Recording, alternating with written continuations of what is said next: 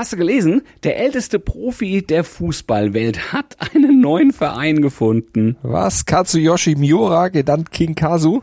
Genau, 55 ist er schon. Und nun äh, leiht ihn der FC Yokohama, da hat er bisher gespielt, zum UD Oliveirense aus. Das ist ein Zweitligist aus Portugal. Oha, der war jetzt ja mittlerweile wirklich schon fast überall. Brasilien, Japan natürlich, Italien, Kroatien, Australien, jetzt Portugal. Irgendwie auch komisch, dass äh, kein Premier League Club den gekauft hat. Die haben doch sonst alles in dieser Saison gekauft, alles leer gekauft, was nicht bei drei auf dem Baum war. Naja, vor allem der FC Chelsea, ne? Also über deren Transfer Irrsinn werden wir gleich auch noch bei uns im Podcast berichten. Außerdem fassen wir den gestrigen Pokalabend nochmal zusammen, inklusive bayerischer Frustbewältigung. Wir sagen, warum Chelseas Transferirrsinn Stand jetzt regelkonform ist und wir fragen uns, ob Tom Brady nochmal vom erneuten Rücktritt zurücktritt. Das alles im ersten Sportpodcast des Tages, wie immer nach Opener und dem laufend aktualisierten Newsblog. Darüber spricht heute die Sportwelt. Stand jetzt Der erste Sportpodcast des Tages. Meinungen, Hintergründe und Analysen Stand, Stand, Stand, jetzt mit Malte Asmus und Andreas Wurm. Analyse.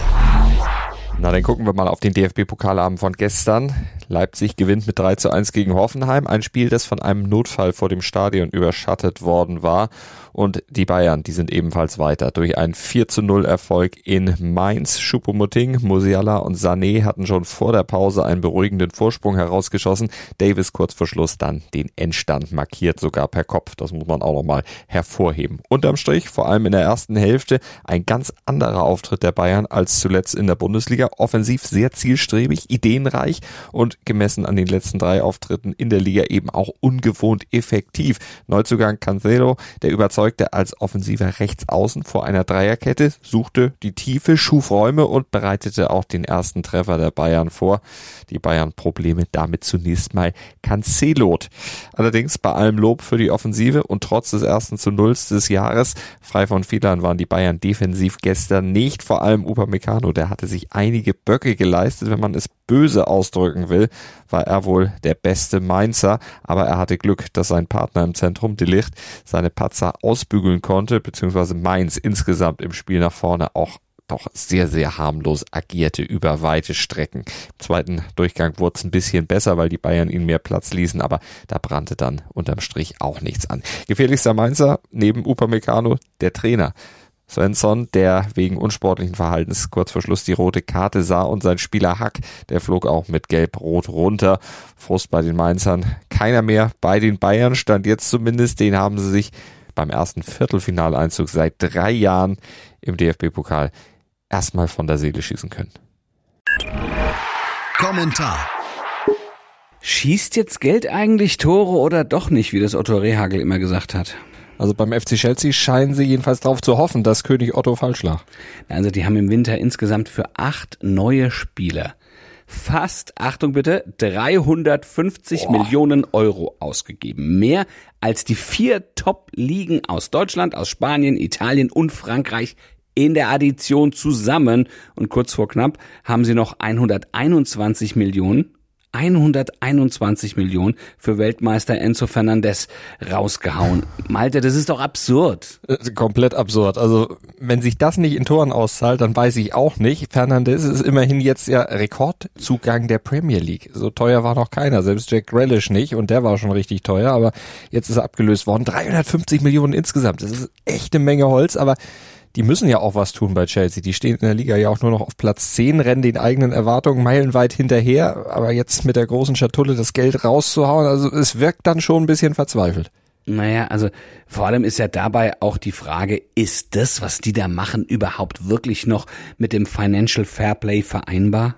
Schlimm genug stand jetzt ja, denn sie nutzen da so ein Schlupfloch in den Regeln. Sie statten nämlich ihre Zugänge einfach mit extrem langfristigen Verträgen aus. Teilweise schon fast absurde Vertragslaufzeiten sind das. Äh, das sind Verträge bis 2031 ausgehandelt worden. Und dadurch können sie natürlich diese horrenden Ablösesummen bilanztechnisch so ein bisschen strecken über mehrere Jahre verbuchen. Dann fällt das nicht so ins Gewicht, müssen das nicht auf einmal angeben. Und dann ist das etwas leichter zu verkraften mit dem Financial Fairplay. Aber das ist schon auf jeden Fall ein Trick, den UEFA und FIFA dann planen, bald einzuschränken. Ich fürchte nur, dass das dann wahrscheinlich irgendwo vom Gericht, von irgendeinem Gericht gekippt wird, weil man muss ja dem Arbeitnehmer schon zugestehen, wenn er einen langen Arbeitsvertrag kriegen kann, dass er den auch nimmt. Ja, ja, klar, klar. Also ich glaube, das Problem liegt da ganz anders bei solchen hohen Summen, ne, dass Mann überhaupt so viel Geld, also das müssten sie erstmal nachweisen, dass sie die Kohle tatsächlich auch haben. Ich meine, das gleiche Problem hatten wir ja in Spanien und Italien und überall.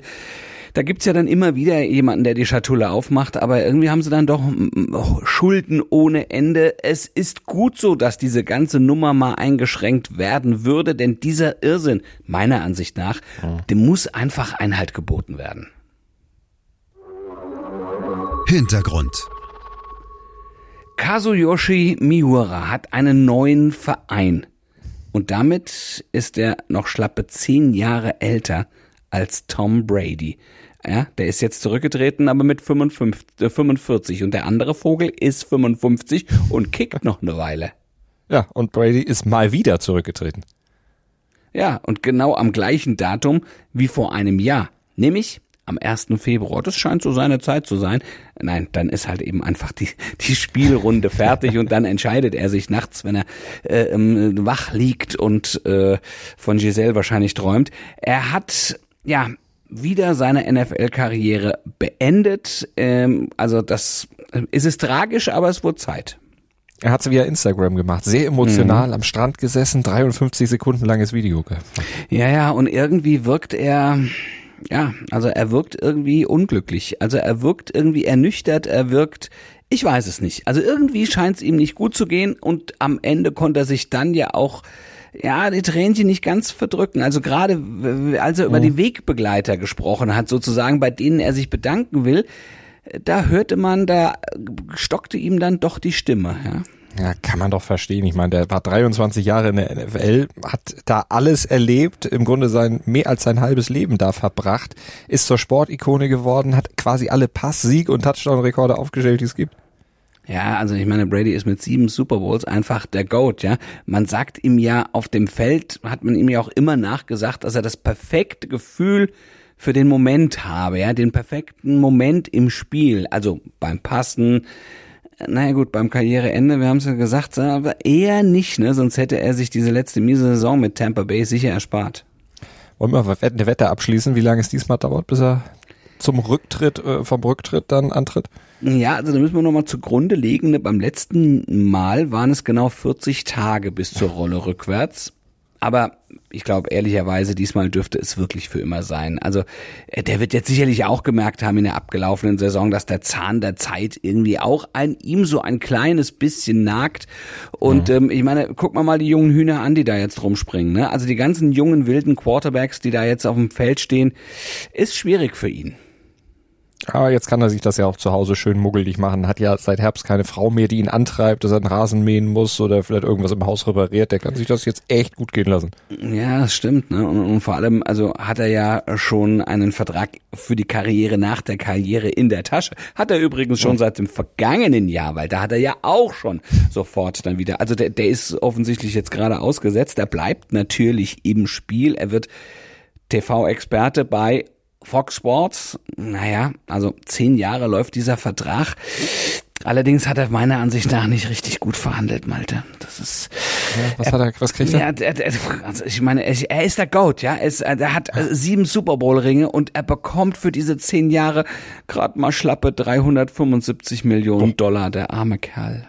Das ist ja, das ist ja eine Chelsea-Transferperiode. Ja, ja das ist ach, furchtbar. Furchtbar. Das ist ein Witz, der arme Was Kerl. wird nur aus dem? Was meinst du, warum der so betröppelt guckte? Ja, richtig. Jetzt muss er ja doch. wissen Ja, wir's. jetzt, er muss jetzt wieder arbeiten gehen, der arme Kerl. Noch ein Zweitjob, damit er Ja. überhaupt sein Leben finanzieren kann. Das bringt der Sporttag. Stand jetzt. Real Madrid ist momentan ganz weit weg von der Titelverteidigung in Spanien, liegt in der Tabelle schon fünf Punkte hinter Barça zurück. Heute wollen sie wieder Druck ausüben mit einem Sieg im Duell gegen den FC Valencia. Der Ball rollt ab 21 Uhr. Und in der Basketball Euroleague, da fliegt der Ball, denn Rollen, das macht im Basketball nicht so viel Sinn. Da muss man ja hochspielen und da spielen die Bayern nur zwei Tage nach der Niederlage in Valencia gegen den FC Barcelona. Ab 2030 zählt für die Bayern aber eigentlich nur ein Sieg im Kampf um die Playoff-Teilnahme. Die ist schon ein bisschen schwierig geworden in diesem Jahr. Ja, also und für uns zählt verständlicherweise jede Hörerin, jeder Hörer ihr bitte gerne morgen wieder ab 7.07 Uhr. Dann beantworten wir natürlich auch die wichtigsten Fragen äh, zum Sporttag. Und wir freuen uns natürlich, wenn ihr uns auch abonniert, bewertet und selbstverständlich, wenn ihr uns auch nur hört. Könnt ihr auch machen. Jeden Tag müsst ihr dann zwar den Podcast selber wieder suchen, aber ihr wisst ja, wo ihr ihn findet, im Podcatcher eurer Wahl. Ganz egal in welchem. Wir sind da. Bis morgen. Gruß und Kuss von Andreas Wurm und Malte Asmus. Wie baut man eine harmonische Beziehung zu seinem Hund auf? Puh, gar nicht so leicht. Und deshalb frage ich nach, wie es anderen Hundeeltern gelingt, beziehungsweise wie die daran arbeiten. Bei Iswas Dog reden wir dann drüber. Alle 14 Tage neu mit mir, Malte Asmus und unserer Expertin für eine harmonische Mensch-Hund-Beziehung, Melanie Lippisch. Iswas Dog mit Malte Asmus. Überall, wo es Podcasts gibt.